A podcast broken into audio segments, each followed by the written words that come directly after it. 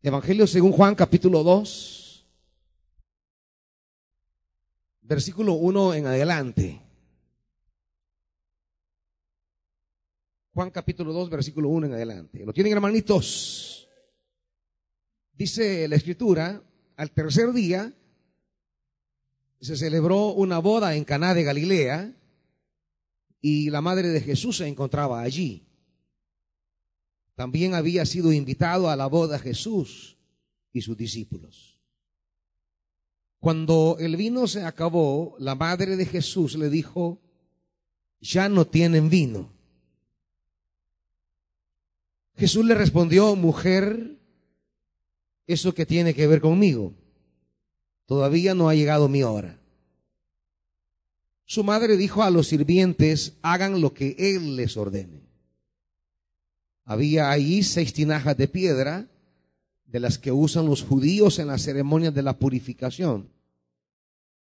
En cada una cabían unos cien litros. Jesús dijo a los sirvientes, llenen de agua las tinajas. Y los sirvientes la llenaron hasta el borde.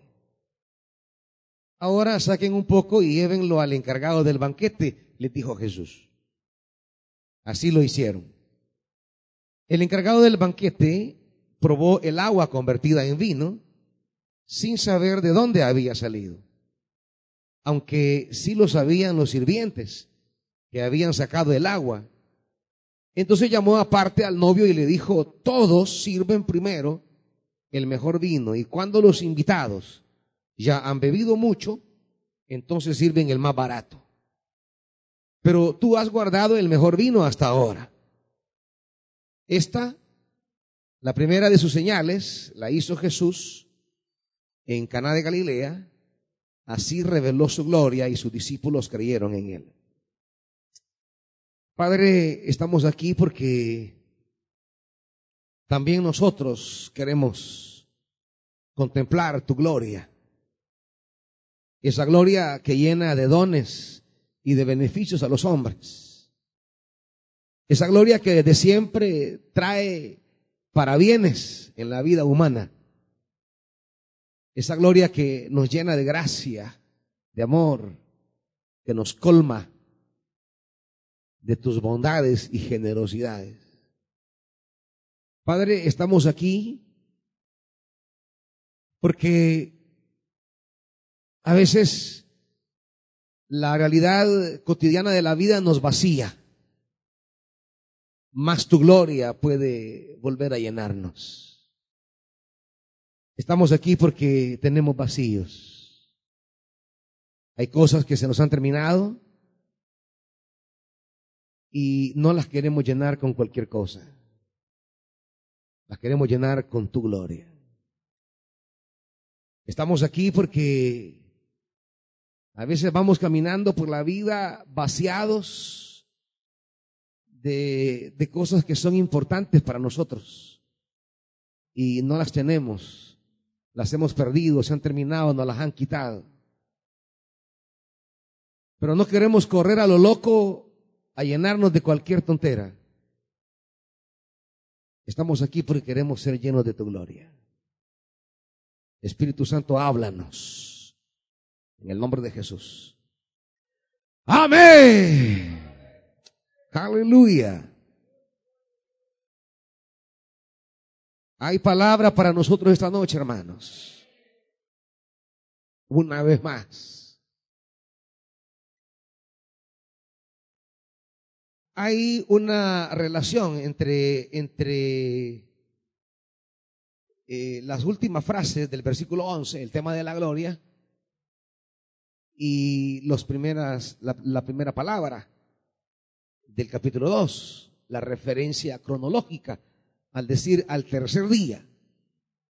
Hay una relación entre el tercer día y el tema de la gloria al final. Porque la frase el tercer día es, es como eh, la frase eh, especial, diríamos técnica que usa la Biblia para, para hablar que estamos ante un tiempo de la gloria de Dios. El tercer día es la frase que la Biblia usará a lo largo eh, del Antiguo y del Nuevo Testamento va a usar la frase el tercer día como, como una señal cronológica de indicarnos estamos ante un tiempo de contemplar la gloria de Dios. Cuando la Biblia dice el tercer día, tenemos que entender que estamos a las puertas de una manifestación gloriosa de Dios. Eh, de manera breve, para que me entiendan este concepto, vamos rápido a, Éxodo 19.6. Porque de aquí tiende a arrancar esta idea, esta idea de la gloria de Dios.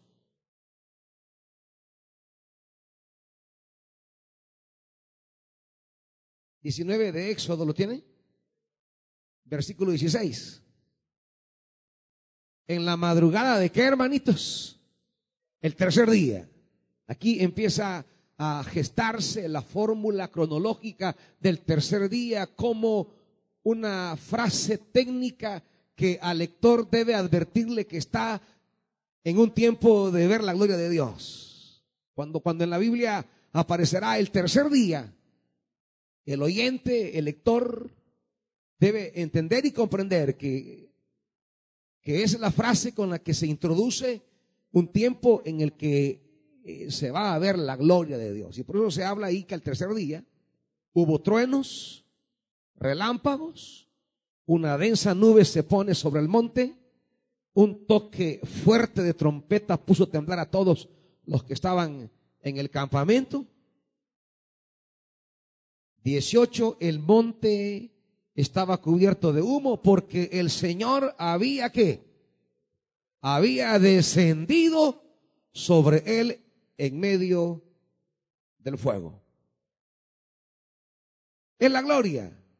Todo lo que está describiendo aquí, el texto es la gloria de Dios.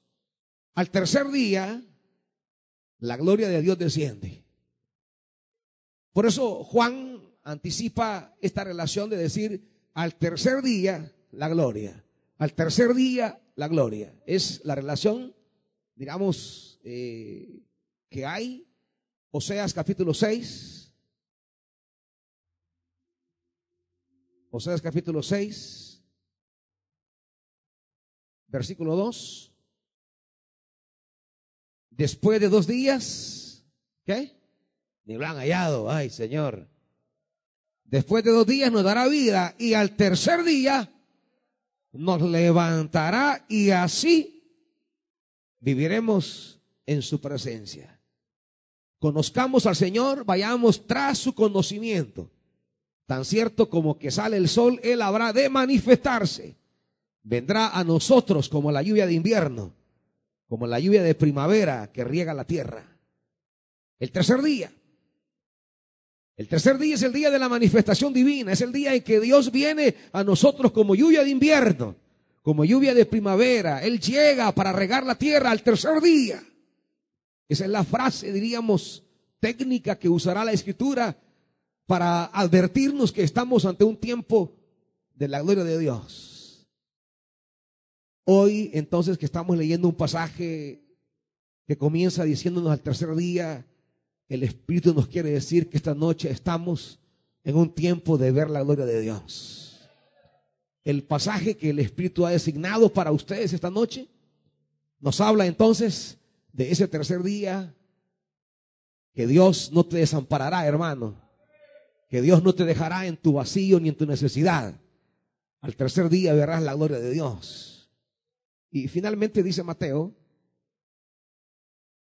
Mateo 16, para hablarnos de, del acontecimiento más grande del tercer día. Dice Mateo capítulo 16, Versículo 21. Desde entonces comenzó Jesús a advertir a sus discípulos que tenía que ir a Jerusalén y sufrir muchas cosas a manos de los ancianos, de los jefes, de los sacerdotes y de los maestros de la ley y que era necesario que lo mataran. ¿Y qué? ¿Y qué iglesia? Aleluya, al tercer día resucitará. El tercer día es de la resurrección, hermanos. Y Dios te dice ahora, este es el tercer día. Hoy es el tercer día. La frase para decirte el día de resurrección, sacerdotes te matarán, maestros te escupirán y harán toda clase contra ti los hombres, pero al tercer día, signo de la manifestación de la gloria de Dios, Dios te va a restaurar. Y eso es lo que nos quiere decir el Espíritu en primer lugar esta noche, en este relato. Hay un tercer día para ti ahora. Hay un tercer día para mí, ahí donde creemos que, que todo ha terminado, que todo se ha acabado, que la alegría se ha ido, que la fiesta se ha quebrado. Ahí donde pensamos que no vamos a volver a reír nunca más. Ahí donde creemos que se fugó la esperanza. Ahí donde pensemos que, que los días alegres se han terminado. Ahí donde creemos que, que no sabemos a dónde ir. El Señor te dice, hoy es tu tercer día. El día en que Dios manifestará su gloria sobre ti y te llevará a una plenitud que no conoces, a una, a una experiencia que aún no sabes. El tercer día es el día de la manifestación de la gloria de Dios, porque eso es lo que necesitamos. Por eso no debemos desear otra cosa que no sea la gloria de Dios.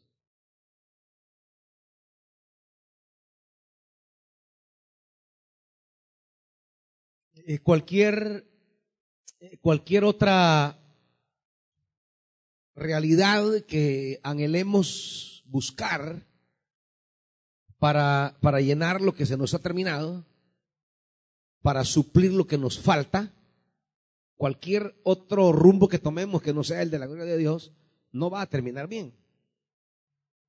Va a terminar de manera imperfecta, ya lo vamos a ver. Si queremos que si queremos que la tristeza, la desesperanza, la angustia, la desesperación que hoy tenemos, de verdad termine en una abundancia y en una alegría y en la mejor de nuestras experiencias, entonces tenemos que anhelar la gloria de Dios, no otra cosa. Si queremos que a, nuestro, que a nuestra vida llegue el mejor vino, tenemos que anhelar la gloria. Y vamos a ver lo que significa anhelar la gloria. Ahora, si quiere que llegue a su vida un vino barato, entonces haga lo que usted quiera. Si quiere que a su vida llegue algo bajero, bueno, haga lo que quiera, pues. Porque las cosas que llegan, la calidad de las cosas que llegan a su vida van en proporción a lo que usted busque. La calidad, la calidad de proyectos, la calidad de, relaciones, la calidad de, de, realidades que lleguen a su vida, tienen relación a qué realmente usted busca. ¿Me está oyendo eso, hermanito? Si usted lo que busca es pasarla bien, bueno, va a pasar a alguien que, que le va a dar ese momentáneo de pasarla bien. Si usted lo que quiere eh, media, eh, sí, simplemente es eh, sacarse ese clavo, ese dolor de la relación quebrada, va a cualquier otra cosa por ahí, cualquier otro hombre, cualquier otra mujer mediocre, solamente para pasarla. Pero si quiere que llegue la persona que realmente será significativa para usted, entonces usted no va a buscar un marido ni una mujer, va a buscar la gloria. Y la gloria de Dios le traerá lo que usted no imagina. ¿Me entiende? Es que a veces nos, ponemos a buscar otra cosa y lo que nos trae, lo que necesitamos es la gloria de Dios.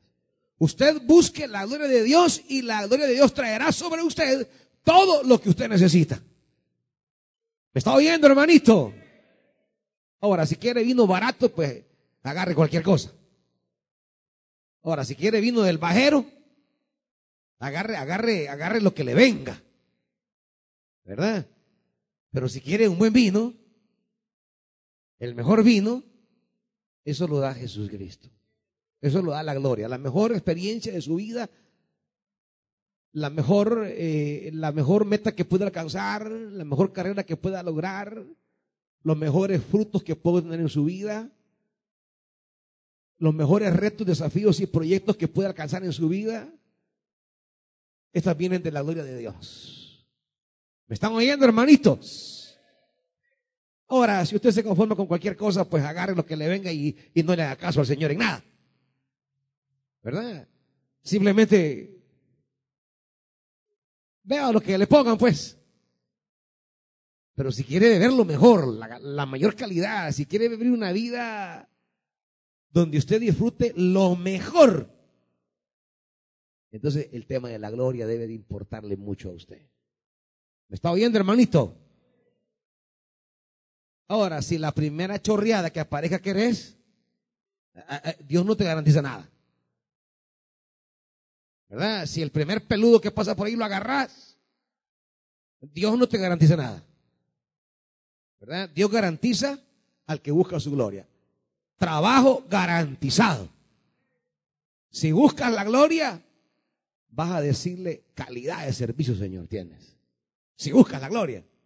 Ahora, si no, agarra cualquier cosa, pero Dios nos hace responsable. Después nos vendrá diciendo, ay, ay, este hombre que Dios me dio y Dios desde el cielo, yo no te lo he dado, no fregué, tunda.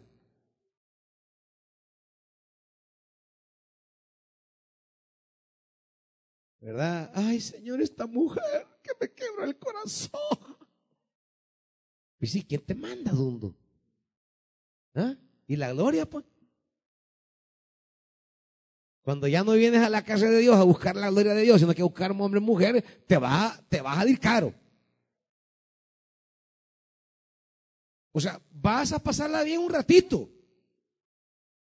Lo que da la calentura. Pero ya para enfrentar un camino de vida, un camino de relación, un camino de responsabilidades, ya, ya se necesita que sea de verdad un regalo de Dios. No, no el de la calentura. ¿Me estás oyendo, hermanito? Sí, con vos, hermano, que yo estoy viendo. No se haga con usted, hermanita. Allá se agachan.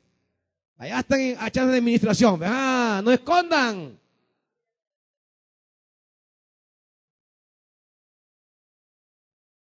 Venga a buscar la gloria, pero no la gloria. De, no esta gloria, papá. Estas son glorias pasajeras. Venga a buscar la gloria de Dios. Y la gloria de Dios te va a dar buen vino. Una buena botella de vino, una buena jarra de vino, un buen barrilón de vino te va a dar el Señor. ¿Ah? Un vino que no se te va a acabar. Un vino de 100, un barril de 100 litros te va a dar el Señor, imagínate. Va a salir de aquí con una tinaja de 100 litros. Me refiero a ustedes, hermanitos, que son y hermanitas que son bendecidas. El tema de la gloria. La gloria es, la gloria nos trae lo que necesitamos. ¿Por qué? Porque la gloria de Dios nos conoce. La gloria de Dios nos entiende. La gloria de Dios nos cubre. La gloria, la gloria de Dios nos, nos da plenitud y conoce nuestros más profundos vacíos. Por eso el Evangelio comienza diciéndonos al tercer día y termina diciendo, allí reveló Jesús su gloria. Esta noche estamos aquí porque anhelamos que Jesús nos regale un tiempo de ver su gloria esta noche y que usted comience a experimentar el mejor vino hasta hoy. Amén, hermanitos. Entendiendo estas cosas, veamos el resto del pasaje entonces. Y tenemos algunos verbos que son importantes y que, y que van marcando eh, el, el, caminar del relato y que nos van señalando ciertas pautas, ciertos pasos eh, que tenemos que, que, valorar en nuestra vida de tal manera que, que podamos eh, vivir la gloria de Dios. Y, y, hay un verbo, hay un verbo que tiene una importancia y es el verbo el verbo estar, el verbo haber, ¿verdad? Lo que hay, lo que no hay. Y eso, y eso es importante en este pasaje. Porque eh, eh, eh, de, lo que, de lo que haya en mi vida, se va a determinar el resultado de las cosas que no hay en mi vida. Lo vamos a ver en el texto para que me entienda esto. Primero, se nos va, diríamos, hablar de la boda. La boda, la boda es como, como el tema, el tema eh, inicial muy marcado. Se celebró una boda, dice, en Caná de Galilea, y la madre de Jesús, ¿qué dice? Estaba allí, allí. La madre estaba en la boda, es decir, había presencia de la madre de Jesús en la boda. Pero no solamente estaba ahí la madre, ¿quién más estaba? También estaba Jesús. Había, en la boda había algo, alguien. En ese momento, en ese momento de la boda, parece no, estar, no, no ser necesaria la presencia de Jesús, ni la presencia de personas valiosas, personas de fe. Ya vamos a hablar de la fe de María. María, María representa esas personas que son valiosas para el crecimiento espiritual nuestro. Que en el momento que a veces estamos caminando, pues no sentimos la, la importancia de personas así. María es la mujer que, que va a desatar algo, algo grandioso aquí. Fue invitada quizás por protocolo, fue invitada por, eh, por porque era familiar o porque era pariente, no sabemos. Pero estaba allí. También habían invitado a Jesús. Nadie invitó a Jesús para que convirtiera el agua en vino, nadie. Era un invitado más.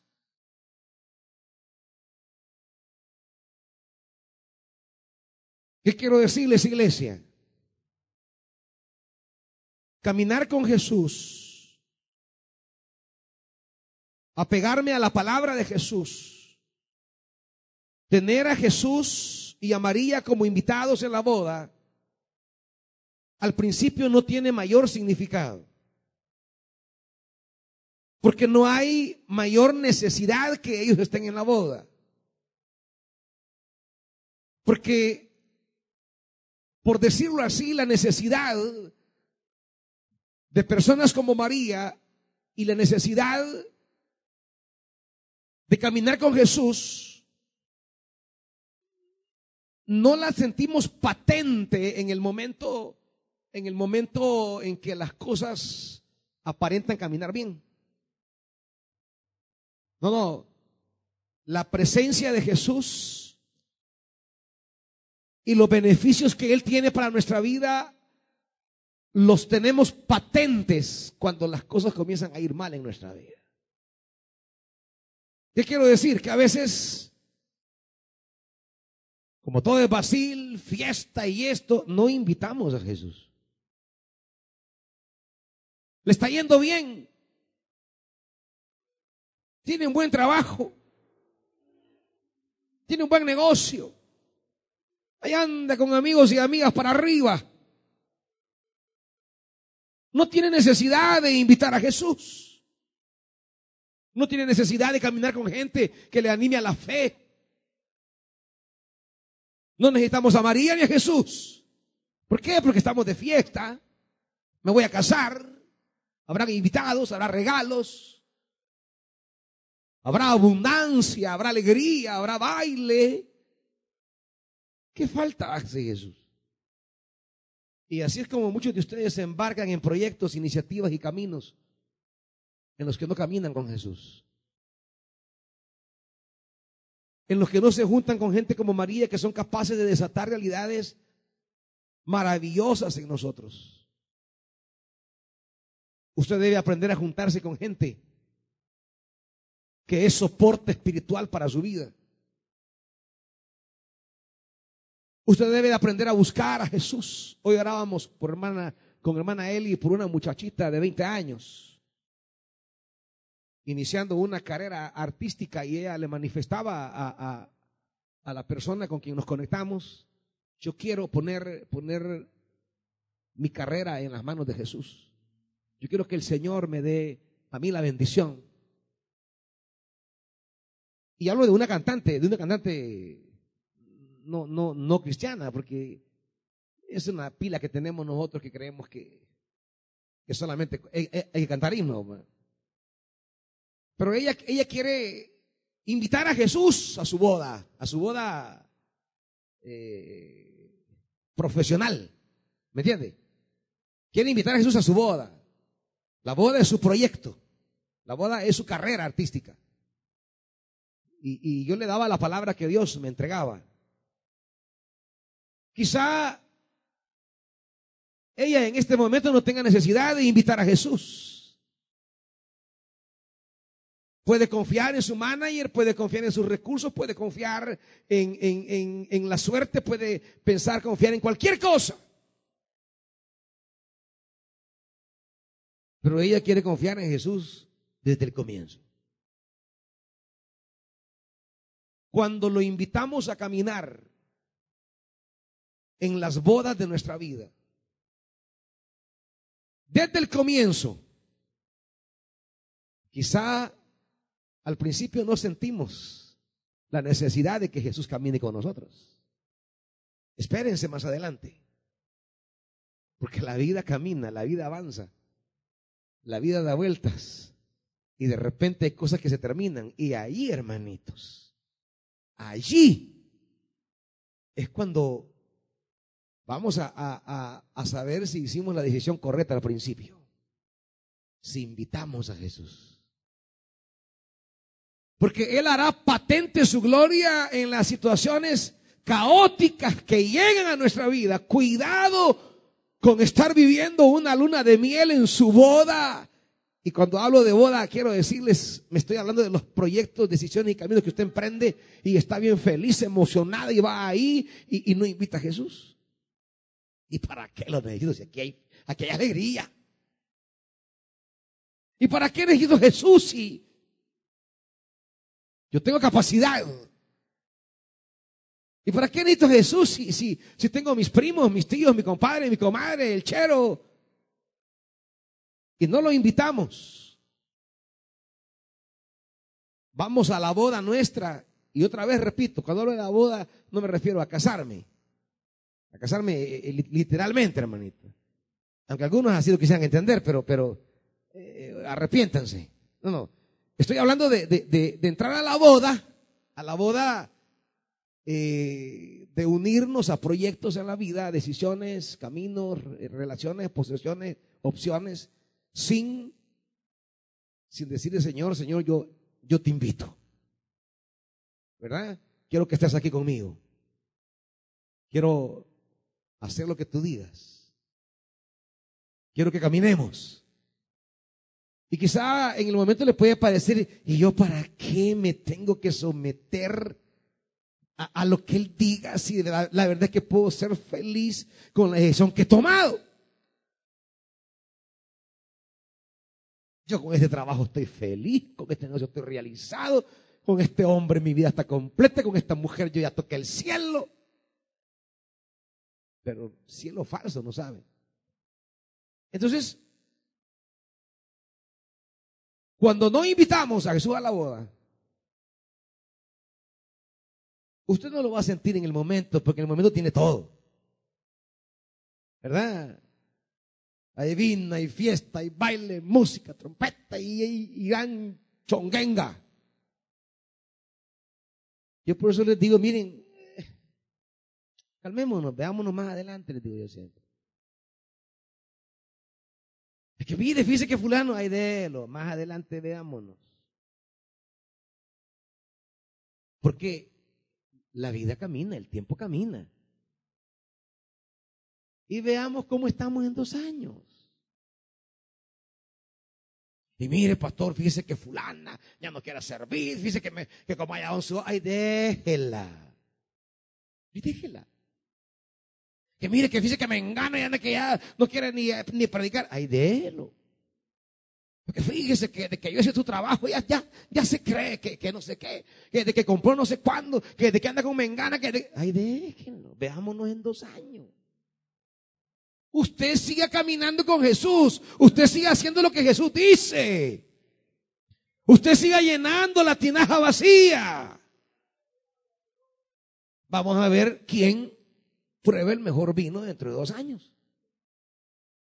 Vamos a ver quién está saboreando las bendiciones de Dios. Esperemos. Quizá caminar con Jesús sea un poco tedioso al principio. Casi que innecesario tal vez. Tiene todo, está bien, todo está nítido, que necesita nada. Pero los tiempos cambian, hermanitos. Y así como podemos vivir un momento de abundancia en el que parecemos no necesitar a Jesús, ni su palabra, ni servirle, ni nada, va a llegar el tiempo de la escasez. Así como podemos vivir las vacas gordas, podemos después llegar a vivir las vacas secas, las vacas flacas. Y cuando llegue la escasez, vamos a buscar al Señor a la par nuestra y no lo vamos a encontrar. ¿Por qué? ¿Por qué? Porque no le dijimos que caminara con nosotros. Y algunos todavía, ¿por qué me has dejado? No es que Él no lo ha dejado. ¿Por qué permite que me pase esto? No, tampoco. Si usted se disparó solito, usted agarró camino solito.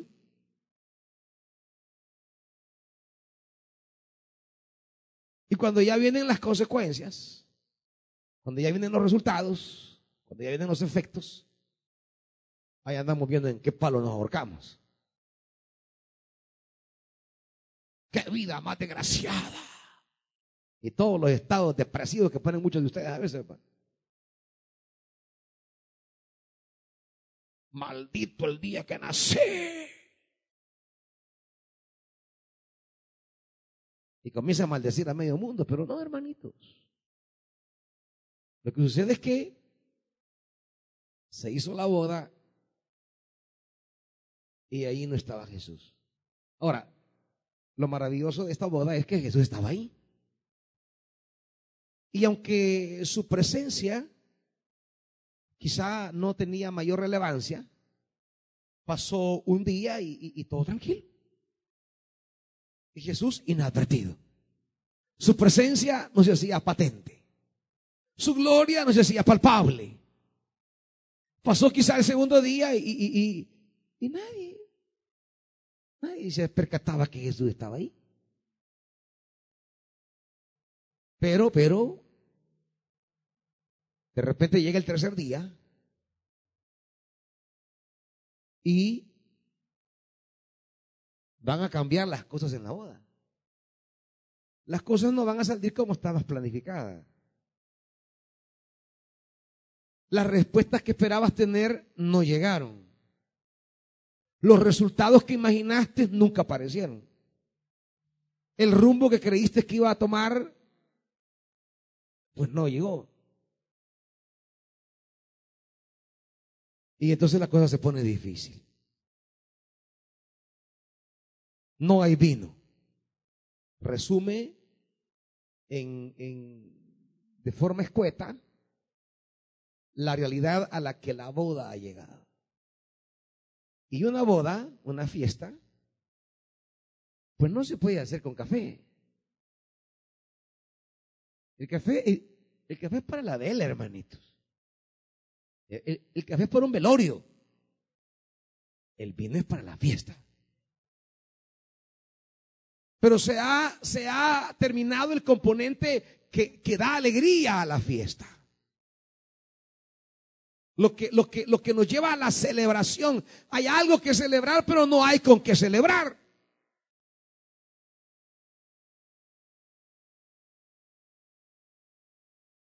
Y esa es la realidad. Estaba Jesús, estaba María, no hay vino. O sea, ya no, ya no está el vino. Se agota la alegría, se agota la fe, se agota la esperanza. Se agotan todos los recursos. ¿Qué hacemos? Habíamos planificado tanto, pero se nos terminó. Porque cuando las cosas no caminan con Dios, por mucho que haya preparado, no le va a servir de nada. Porque los recursos materiales no alcanzan porque sean bastantes. Los recursos materiales alcanzan porque la bendición de Dios esté ahí. Hay gente que a veces recibe su dinero y se pregunta en dos meses qué hice con eso y no sabe qué hizo con eso.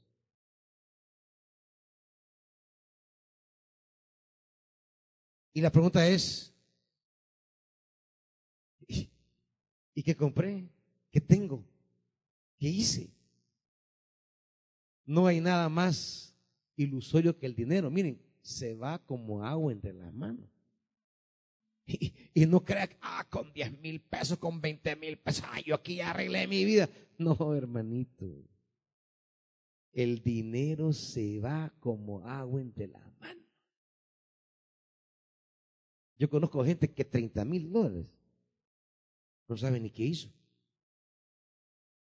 Porque con el pisto en mano, ah, yo no necesito a Dios, yo no necesito, con esto arreglo mi vida.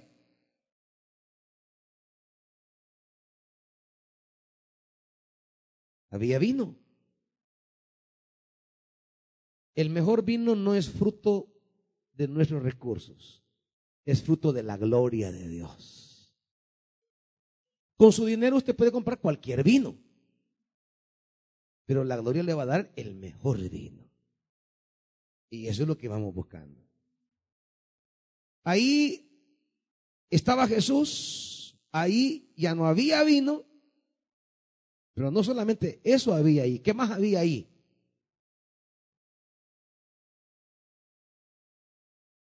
Versículo 6. Ah, allí habían otras cosas también. ¿Qué tenemos? ¿Qué es lo que hay? ¿Qué es lo que no hay?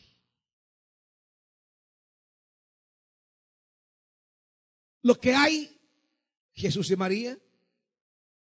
Lo que no hay, ¿qué? Vino. Lo que hay, tinajas parecen inservibles. Hay por lo menos quizás eh, cuatro, cuatro aspectos de las tinajas. Su número son seis. Nos habla de la imperfección, nos habla de, de lo limitado, nos habla de lo que de lo que no alcanza para todo. El número seis es simbólico en la Biblia de aquello que que tiene un límite, que tiene eh, un tope, aquello que no es perfecto. Que tenemos unas tinajas imperfectas. ¿Me van siguiendo en esto? ¿Qué más tenemos? Tinajas de piedra. ¿De qué nos sirve la piedra? ¿De qué nos sirve esto? Lo que queremos es vino. Tenemos tenemos alrededor nuestro realidades que, que parecen inútiles. El número 6 nos señala que la boda está rodeada de esa carencia, de esa imperfección, de esa limitación.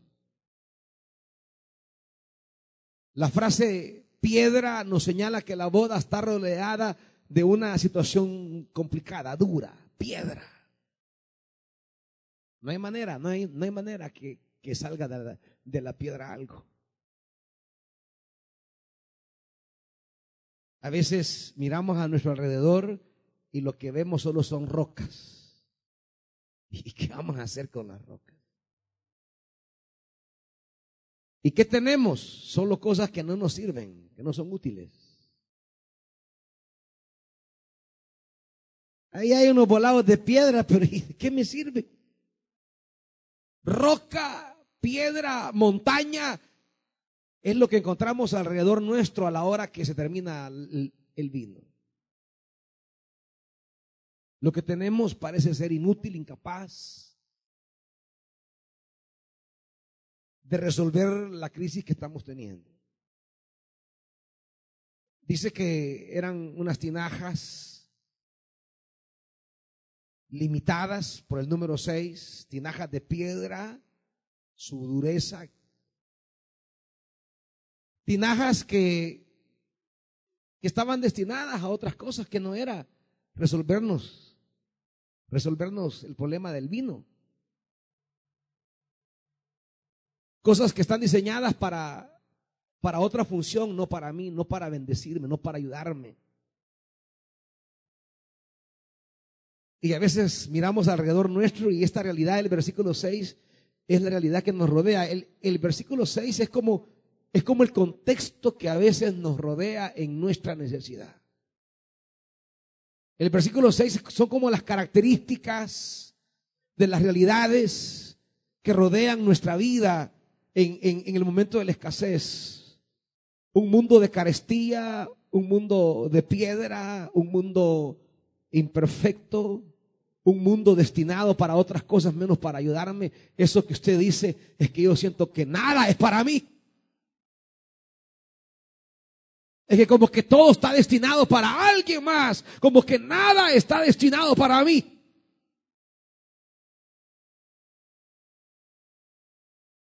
Están ahí esas tinajas, pero están destinadas para otra cosa, no para mi fiesta. ¿Me va siguiendo, iglesia? A veces en nuestra carestía miramos a nuestro alrededor y no vemos algo que sea para nosotros. Algo que case perfectamente con nuestra necesidad. Y el vacío de las tinajas es enorme, son 100 litros. Es un vacío grande, es una gran cantidad. ¿Qué miramos a nuestro alrededor? Carestía, imperfección, piedra, cosas que no son destinadas para mí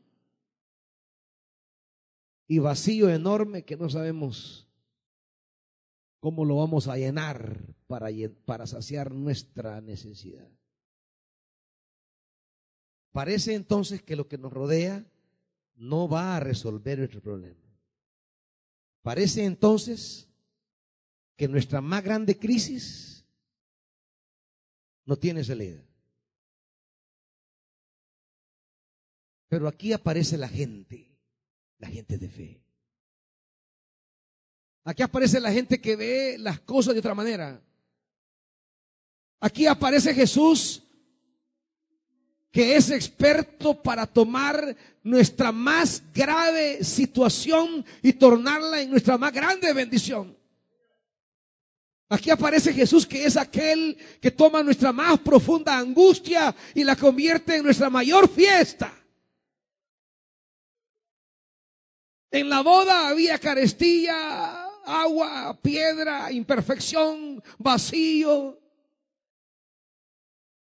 Pero el Señor toma justamente eso, que no me sirve a mí para nada. Eso que es inútil en mis manos. Eso que no es para mí. El Señor lo toma y lo convierte en bendición para mí. Lo que es inútil en mis manos, en las manos de Dios es útil. Lo que yo no le veo sentido en mis manos, para Dios tiene un enorme sentido. La salida que yo no le miro a las cosas más complicadas que me rodean, el Señor sí le ve salida y sentido. Todo lo que usted enumera esta noche, que es su más grande problema, el Señor es capaz de convertir eso en su más grande bendición. Ese es el que hemos invitado a caminar con nosotros. Ese es el que usted ha venido a buscar esta noche. Ese que toma ese listado de adversidades que usted tiene y dice, esto es para mí lo imposible, esto es para mí lo que me detiene, esto es para mí lo que no me deja avanzar, esto es lo que me ha echado a perder, esto es lo que para mí no significa nada. Dios toma eso y lo convierte en un pozo de donde usted va a sacar vino, más vino y más vino y el mejor de los vinos. De ese, de ese vacío, donde no hay nada, son 100 litros pero vacíos. Usted lo mira vacío, pero Dios de ahí lo va a convertir en un pozo para usted. Ahí está María. Esas personas que le enseñan el camino de la fe. Es importante con quienes usted camina en la vida. Es importante de qué tipo de personas se deja acompañar en la vida. Habrá personas que en la hora de la soledad, de la carestía, de la crisis, del problema, de la necesidad, le van a proponer otras cosas, otras salidas, otros caminos. Pero ¿a dónde lo va a llevar? ¿Le sacará realmente de la necesidad? ¿Le proveerá la mejor experiencia de su vida? ¿O simplemente será un derroche temporal que terminará en peores condiciones? Aprenda a juntarse con gente que la va a conectar con el mundo de Dios. Aprenda a juntarse y a caminar con gente que no la va a conectar con el mundo de los hombres. Con el mundo de los hombres cualquiera te conecta. Con el mundo de Dios solo gente de fe. Ahí estaba María se acerca a Jesús diciéndoles, no tienen vino. María no le dice a Jesús lo que él tiene que hacer. María le dice a Jesús lo que no tiene. Y esta noche es una buena noche para venir a decirle a Jesús lo que no tenemos. No estamos aquí para decirle lo que, lo que queremos que él haga. No sabemos. Él puede hacer cosas mejores de lo que pedimos o creemos. A veces estamos pidiendo al 10 y Él puede darnos el 100. Nos conformamos a veces con un vino barato y Él nos tiene el mejor vino. Por eso no tenemos que pedirle a Él. Por eso dice, dice Efesios, acompáñenme. Y este pasaje es siempre inspirador. Efesios capítulo 3.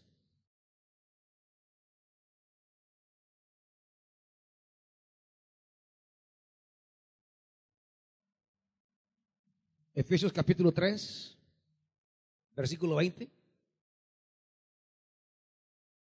Al que puede hacer, ¿está viendo conmigo? Al que puede hacer muchísimo. Oiga, oiga, oiga, oiga eh, eh, ese adverbio, muchísimo. Adverbio, adverbio de cantidad, de plenitud. Hasta el borde, como decía las tinajas.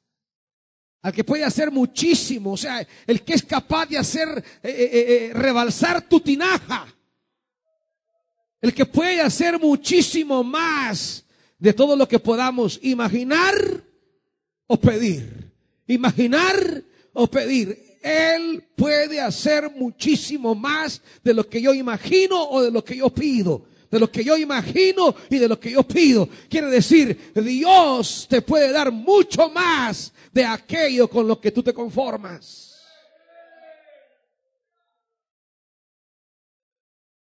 Capacidad para 100 litros y tú te conformas con tener 10 litros. Señor, con que, con, que llene mi tinaja 10 litros me basta. Bueno, ahí van los 10 litros. Y el Señor está pensando en llenarte al borde. Que rebalses. No es de venirle a decir a Dios qué tiene que hacer. Es venirle a decirle a Dios lo que no tengo. Señor, esto se me ha terminado. Esto es lo que necesito, esto es lo que me hace falta, esto es lo que no tengo. Él sabe qué es lo que tiene que hacer en tu vida. Él sabe qué es lo que te dará, Él sabe a dónde te llevará. Él sabe que te quitará, Él sabe que te pondrá. Él sabe si ha de subirte o ha de bajarte. Él es más sabio que todos nosotros juntos. Y estamos aquí para decirle, Señor, no tenemos vino. Sabiendo que nuestra oración es capaz de mover al Señor. ¿Por qué? Porque en Juan, volviendo otra vez a Juan, María, María se acerca a Jesús para decirle lo que no hay. Y María recibe una respuesta displicente de parte de Jesús. Una respuesta, digamos así como, como, eh, como una negativa. Es más, la traducción correcta debe ser, ¿y qué nos importa a ti y a mí? Esa es la traducción correcta. Parece una respuesta malcriada, despreocupada. Jesús está pensando en su hora,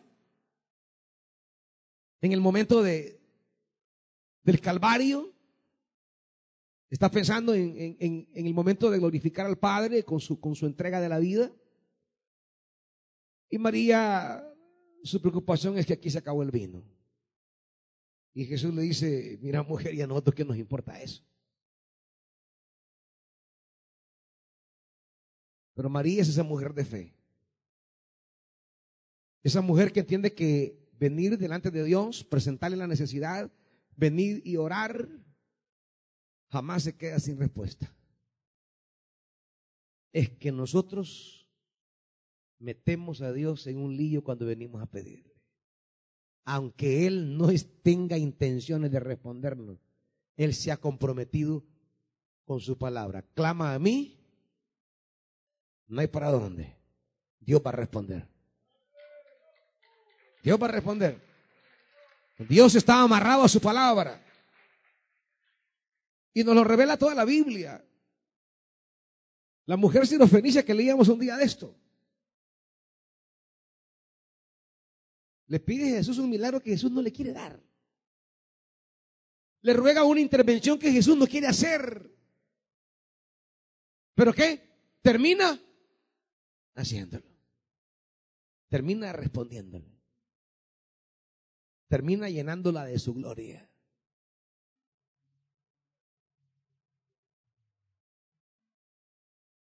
María sabe que Jesús no va a ignorar su clamor. Dios no ignora el clamor de sus hijos como una madre no ignora el clamor de su hijo. ¿Alguna madre ignoraría el llanto de su hijo? ¿Oiría usted a su hijo llorar y usted va a pasar de largo? Imposible, imposible. Con solo el amague que va a llorar, usted ya está ahí. Con solo que un balbuceo tuvo, volamos como águilas hacia nuestro Hijo. Y ahora el Señor. Pero, ¿qué hacemos? A veces no venimos a clamar. No venimos a presentarle nuestras necesidades. Estamos aquí para decirle al Señor lo que no tenemos. Y decírselo con fe. ¿Y dónde está la fe de María, bueno, que recibe una respuesta tajante, casi negativa de parte de Jesús. diciéndole que eso no le importa realmente a él.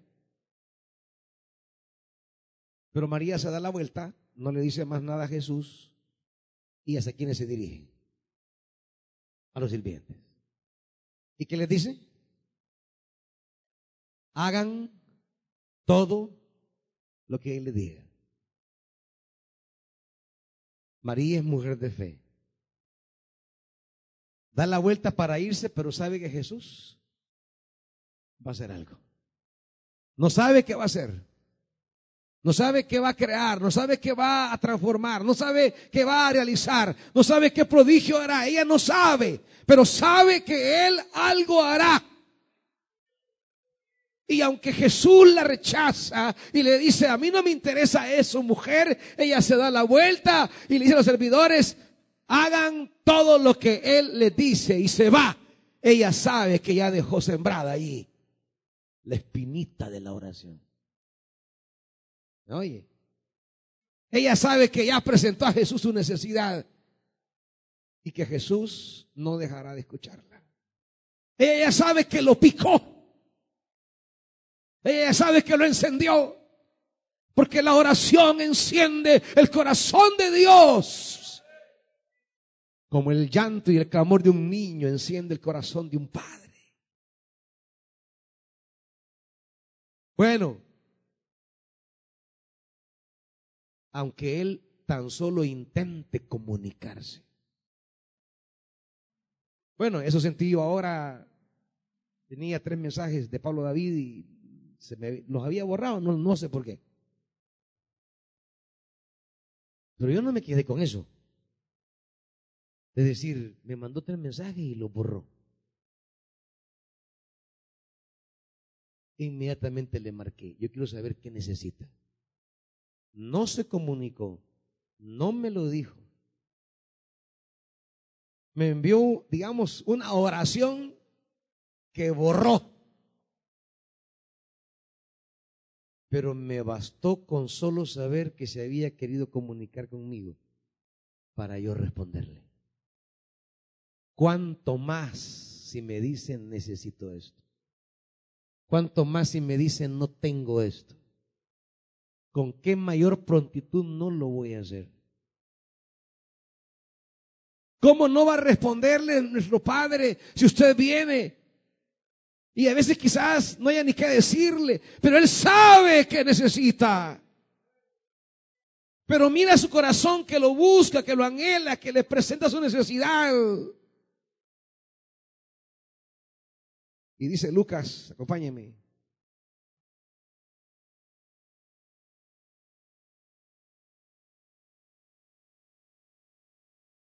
capítulo 18.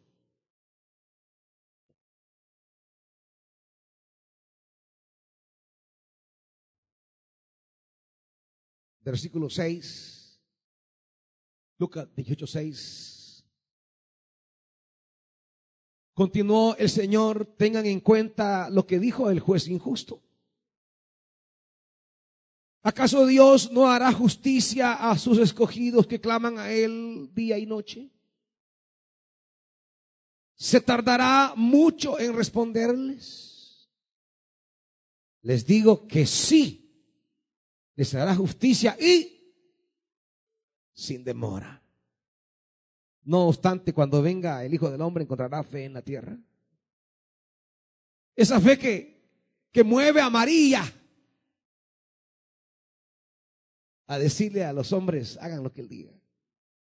Él a mí me dijo una cosa. Pero a ustedes les va a decir otra. A mí me dijo que no. Pero yo sé que me va a decir que sí. Así que háganlo. Es la fe. Es la fe que no se deja limitar por, la, por las seis tinajas de piedra que estaban destinadas para otra cosa. Es la fe que no se deja quebrar ante la dureza de la piedra ante lo profundo del, del vacío, ante lo imperfecto de la situación. La fe es la que no se rinde ante la respuesta negativa y casi de desprecio. La fe es aquello que no se quebranta y que ha venido a este lugar porque saldrá de aquí con una petición, porque ha venido a decirle a Dios que su vino se ha terminado, porque ha venido a decirle a Dios lo que no tiene y lo que necesita, y sabe que Dios le va a escuchar sin demora, porque es el Padre que escucha el grito acongojado de su Hijo. Si usted ha venido al culto, a un culto, pues no sé qué tan útil sea, pero si ha venido a decirle a Jesús lo que no tiene, entonces usted ha venido a recibir la gloria de Dios. Volvamos a Juan capítulo 2.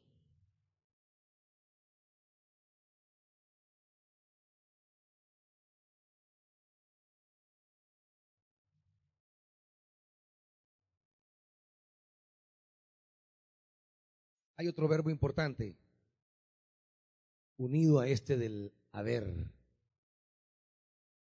Y es el verbo hacer. La fe es acción, es decisión, es camino, es dinámica. La madre les dice, hagan, hagan lo que les ordene. En la obediencia a la palabra de Jesús está nuestra vida. Jesús no solo está presente para intervenir ante nuestro clamor, sino que también está presente para guiarnos en el camino hacia su gloria. Y a veces nos invita a tomar ciertos senderos y acciones que parecen no tener sentido, que parecen no tener lógica, que parecen ir en contra, en contra de la razón. Porque así es el Señor. Nos lleva por caminos extraños. Esos caminos misteriosos de Dios, que por ser misteriosos nos resultan intransitables, porque implican desafíos, decisiones que nos da miedo tomar. Pero María sabe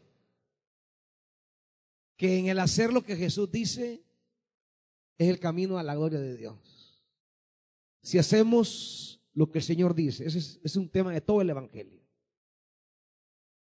Es la frase, es la frase que va a acompañar a la fe, al creer. Creer es hacer lo que el Señor dice. El que cree es el que pone en práctica la instrucción recibida por Jesús. El que cree es el que se, el que se avienta a la aventura de caminar por esos caminos extraños de Jesús. ¿Extraños por qué? Porque Jesús le dice a ellos, ¿qué le dice? ¿Qué le dice? Llenen de agua las tinajas. Una, una, una, una decisión extraña. Quizá ellos han oído a María interceder ante Jesús, escucharon la respuesta negativa de Jesús, oyeron a María decirles hagan lo que él dice. Y Jesús da una orden, una orden totalmente en, en dirección contraria a lo, que, a lo que es el ambiente de la fiesta. No estamos para purificarnos, porque las tinajas están vacías, porque todos los de la fiesta ya se purificaron. Por eso ya no hay agua. Entraron a la fiesta, se lavaron los pies, las manos y todo, y pudieron entrar a la fiesta. Ya están todos purificados. Y Jesús les dice, vuelvan a llenarlas. Ellos pudieron preguntar, ¿y para qué? ¿Y qué sentido tiene? Lo que necesitamos no es agua, es vino.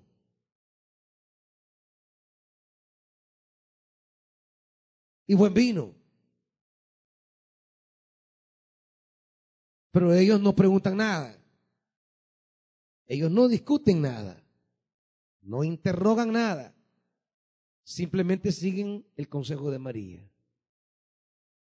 Jesús dijo, llénenlas y ellos no titubearon. Ellos la llenaron. El camino de la fe. El camino en el que Dios a veces nos pone en caminos, en senderos, en rumbos inexplicables, complicados. Sentimos que lo que Dios me está mandando a hacer no tiene ninguna relación con lo que yo necesito. Sentimos que lo que Dios me pide no tiene relación con lo que yo le estoy pidiendo. Siento que lo que Dios me dice que haga no tiene vínculo con lo que yo no tengo. Y entonces encuentro inútil, inservible y, y de manera eh, eh, eh vacía, vana. No encuentro sentido a lo que Jesús me está diciendo. Pero obedecieron. Y obedecieron de buena gana. Porque dice, y la llenaron hasta el borde. No fue aquello de que, ay, ¿y para qué vamos a hacer eso? Pues? ¿Y para qué? Y ahí medio llenas. No, no, no.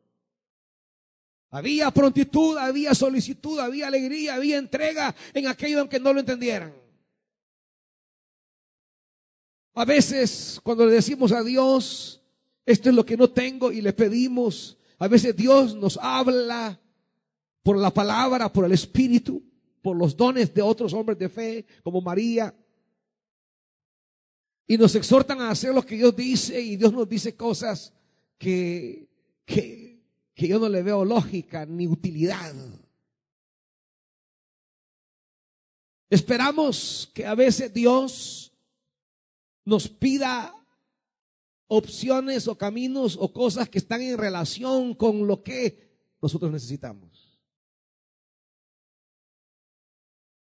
Ellos necesitan vino y Jesús les dice, llenen la tinaja de agua, el vino y el agua. El vino no es para la fiesta. El vino es para la purificación.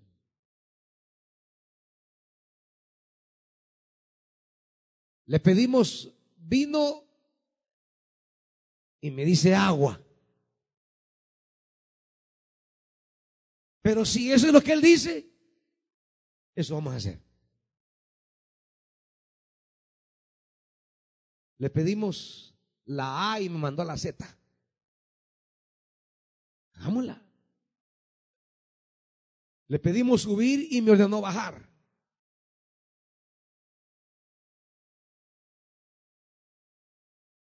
Y no entendemos.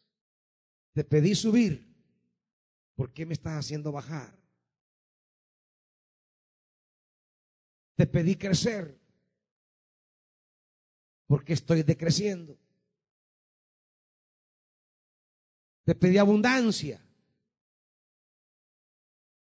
Porque estoy en estrechez. Hice esto pensando en tu bendición, pero siento angustia y abatimiento. Los caminos que Dios me propone andar a veces no tienen nada que ver con lo que yo necesito. Claro, a nuestra mirada. Por eso María es sabia, hagan lo que Él dice. Porque María sabe que en lo que Él dice, va nuestra bendición, aunque al principio no la entendemos.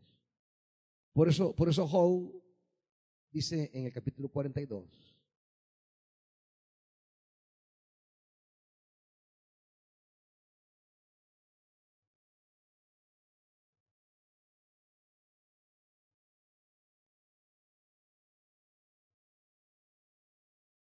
Versículo 5 cuando Dios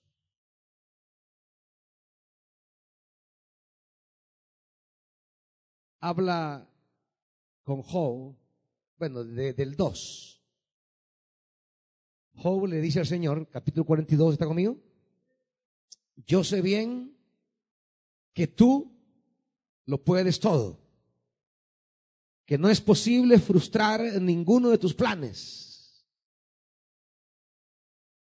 ¿Quién es este, has preguntado, que sin conocimiento oscurece mi consejo? Reconozco que he hablado de cosas que no alcanzo a comprender, de cosas maravillosas que me son desconocidas y agrega en el 5 de oídas. Había oído hablar de ti, pero ahora te veo con mis propios ojos. Por tanto, me retracto de lo que he dicho y me arrepiento en polvo y en ceniza. Job terminó como empezó, en polvo y en ceniza. Solamente que al principio estaba en polvo y en ceniza porque le había atormentado la enfermedad. Hoy está en polvo y en ceniza porque la gloria de Dios lo ha llevado ahí. Ya no es el polvo y ceniza de la frustración.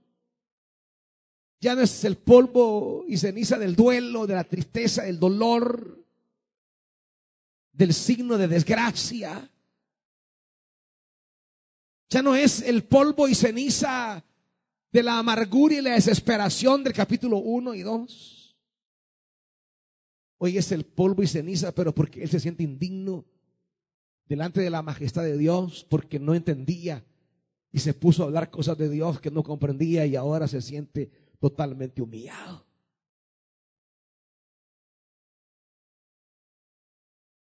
Es como que dijéramos, Job estaba en polvo y ceniza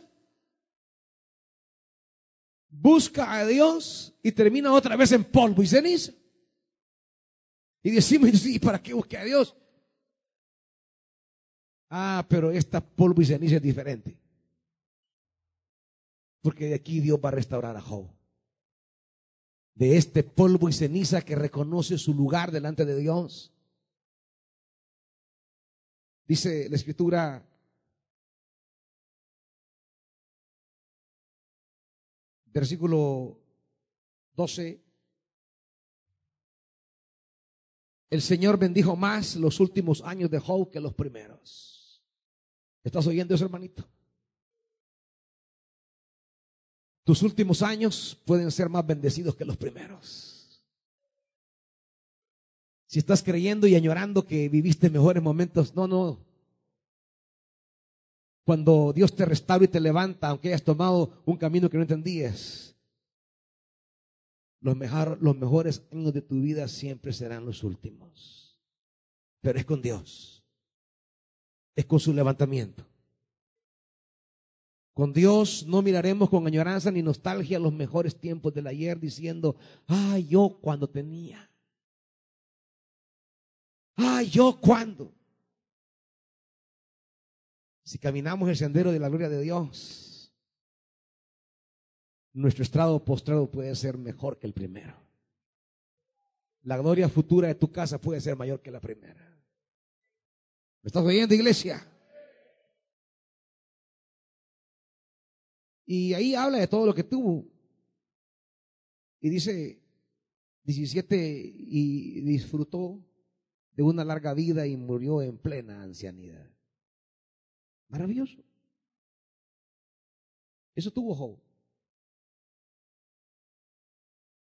El, el, tomar el camino que Dios me ordena, aunque me parezca extraño.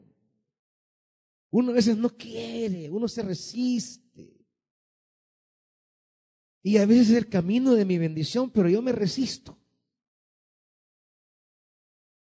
Nos empecinamos, pero Dios me dice, ahí está. ellos llenaron la tinaja hasta el borde. Y una vez que estuvo lleno, Jesús les da otra orden. ahora ya llenaron de agua, ahora saquen un poco de eso, ellos no saben todavía, y llévenlo al encargado del banquete. No preguntaron nada. Podían hacer el ridículo, podían quedar mal, pero no preguntaron nada. Hicieron lo que él les dijo. Ellos sabían que habían echado. Y sabían qué es lo que le llevarían. Pero no dijeron nada. El maestresala se encargó de corroborar la calidad de ese vino, el mejor vino que el novio había guardado. Quiero decirte que el Señor tiene guardado también el mejor vino para ti. No sufras por los vinos que se han ido. No sufras por los vinos que ya pasaron. El mejor vino te lo tiene guardado el Señor. Y hemos venido a Él para recibirlo. Así que esta noche, como María, vengamos a decirle Señor, Señor, no tenemos vino. Y Él va a responder. No con cualquier cosa. Te va a responder con el mejor vino. Así que venga delante del Señor, hermanito, hermanita, porque Dios al tercer día quiere mostrar su gloria. Dios quiere este día llenarte tu tinaja del mejor vino. Ven sin dudar. Ven a sacar de la tinaja. Hay suficiente para todos. Hay vino suficiente y vino de calidad. Hay vino abundante y vino bueno. Porque es lo que el Señor da. Hay vino para ti, hay vino para mí. Hay vino para tu hermano, para tu hermana. Hay vino para tu padre, para tu madre, para tus hijos, para tu familia. Hay vino para todos.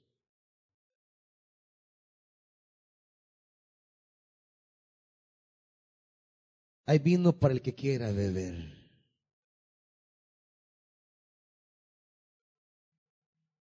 Hay vino en abundancia. Hay vino de calidad. Ven como María. Señor, esto es lo que se me ha terminado. Esto es lo que se ha acabado. Ven y dile al Señor, Señor, se me ha terminado la alegría en la casa. Se me ha terminado la alegría en el trabajo, en la empresa. Se le ha terminado la alegría a mi cuerpo. A los proyectos que voy emprendiendo. Venga y dígaselo. Venga y dígaselo.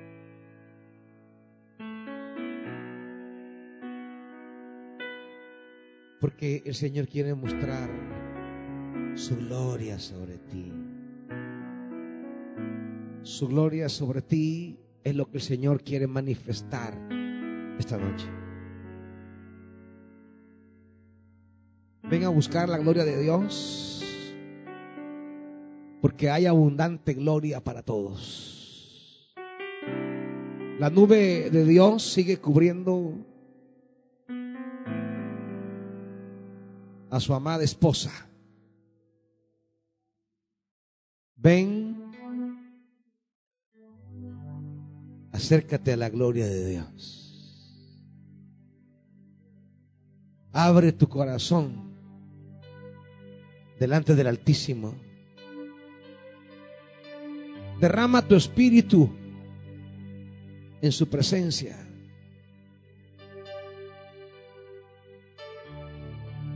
No importa lo que se ha terminado, no importa lo que se ha acabado. En su mano, Él tiene guardado todavía lo mejor. Lo mejor no es lo que un día tuviste, lo mejor no es lo que un día llegó a tu vida.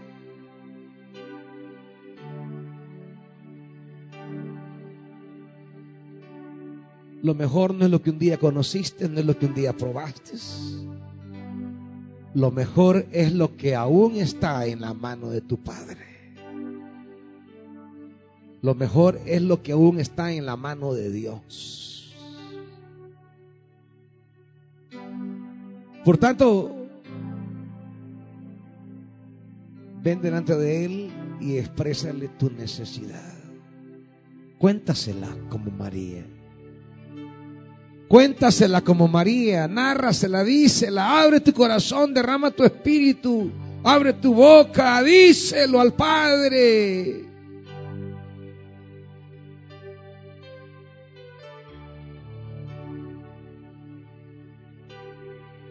No puedes seguir llorando más por el vino que ya se perdió. Él tiene el mejor vino en su mano.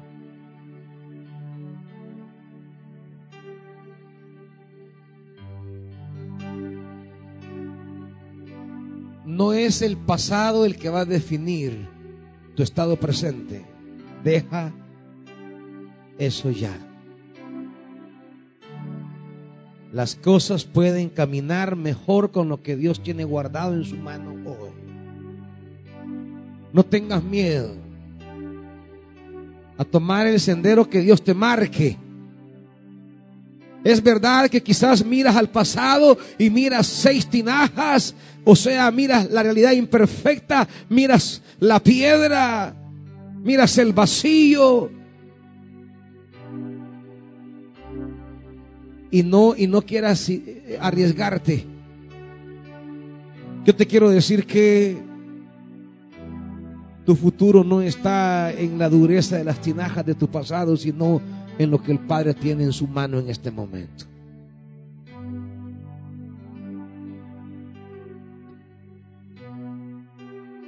Quizás has vivido lamentándote del trabajo que te quitaron. Tu corazón llenado de amargura. Quiero decirte que el Padre tiene todavía en su mano tu bendición. Quizás están siendo afectados o amenazados o dañados como familia. Y está dura la realidad, dura la realidad, como las tinajas de piedra.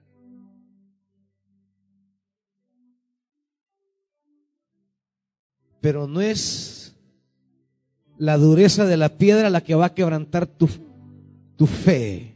No te vas a rendir ante esa piedra. Porque la mano de Dios puede sacar agua de esa piedra o vino de esa piedra. Es la gloria de Dios. Es la palabra de Dios.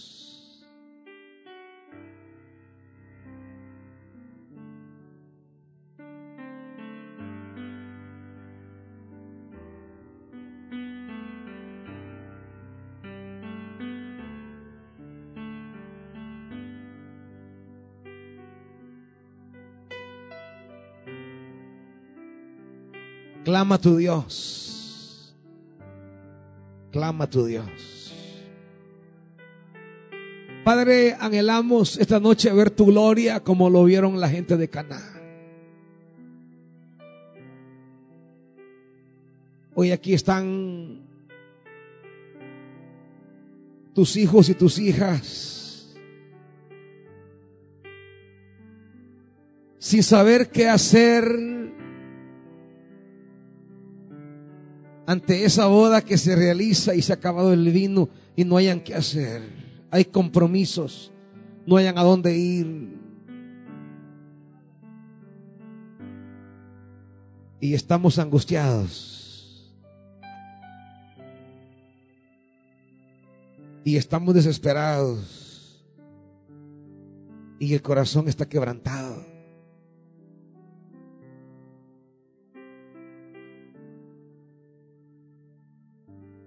Buscamos alrededor nuestro para saber qué tenemos para resolver. Y solo vemos seis tinajas que no nos sirven para nada. Solo vemos piedra alrededor nuestro que, que no me es útil.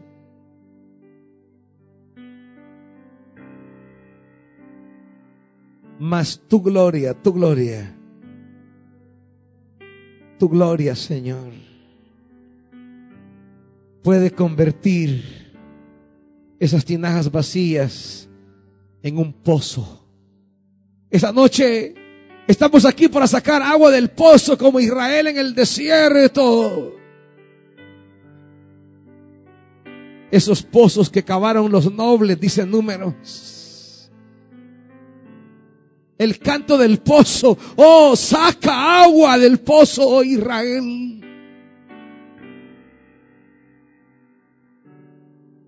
Pozos que no cavaste, dice la Biblia. Padre, tu gloria nos permite esta noche sacar agua del pozo, de ese pozo que emana. Padre, que tu pueblo pueda llevar a su casa esta noche la respuesta a la necesidad que le han planteado los hijos. Padre, hay compromisos grandes sobre nosotros.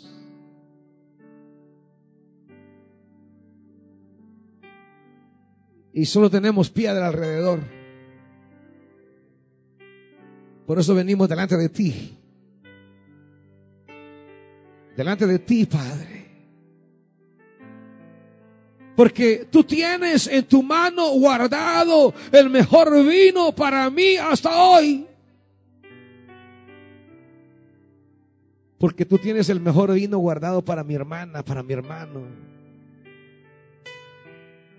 para ese hombre, para esa mujer, para esa señorita, para ese joven, para esa familia, para esa madre que lucha.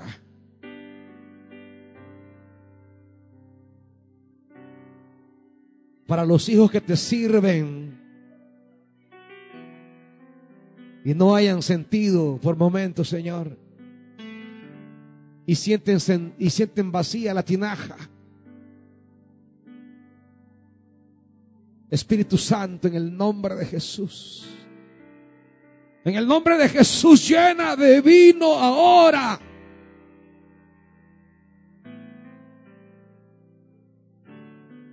La tinaja, Señor, de piedra. Y danos a beber buen vino esta noche. Devuélvele la alegría a tu pueblo, Dios. Levántese, Señor traiga tiempo de refrigerio a su amada esposa.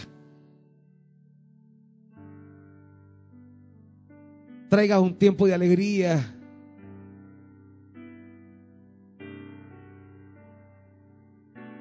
Al pueblo acongojado y abatido. Que las malas noticias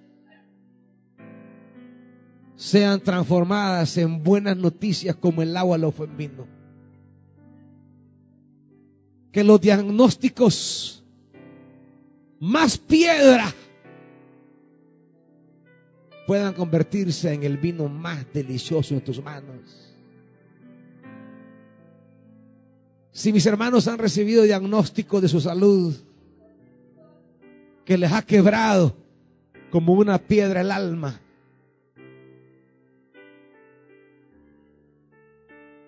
trae buenas noticias, Padre.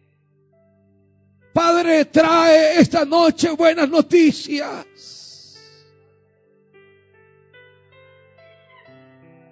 Transforma.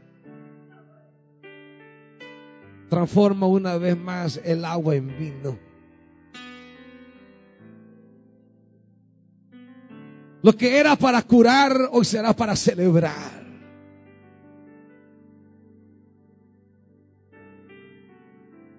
Padre, en el nombre de Jesús. En el nombre de Jesús.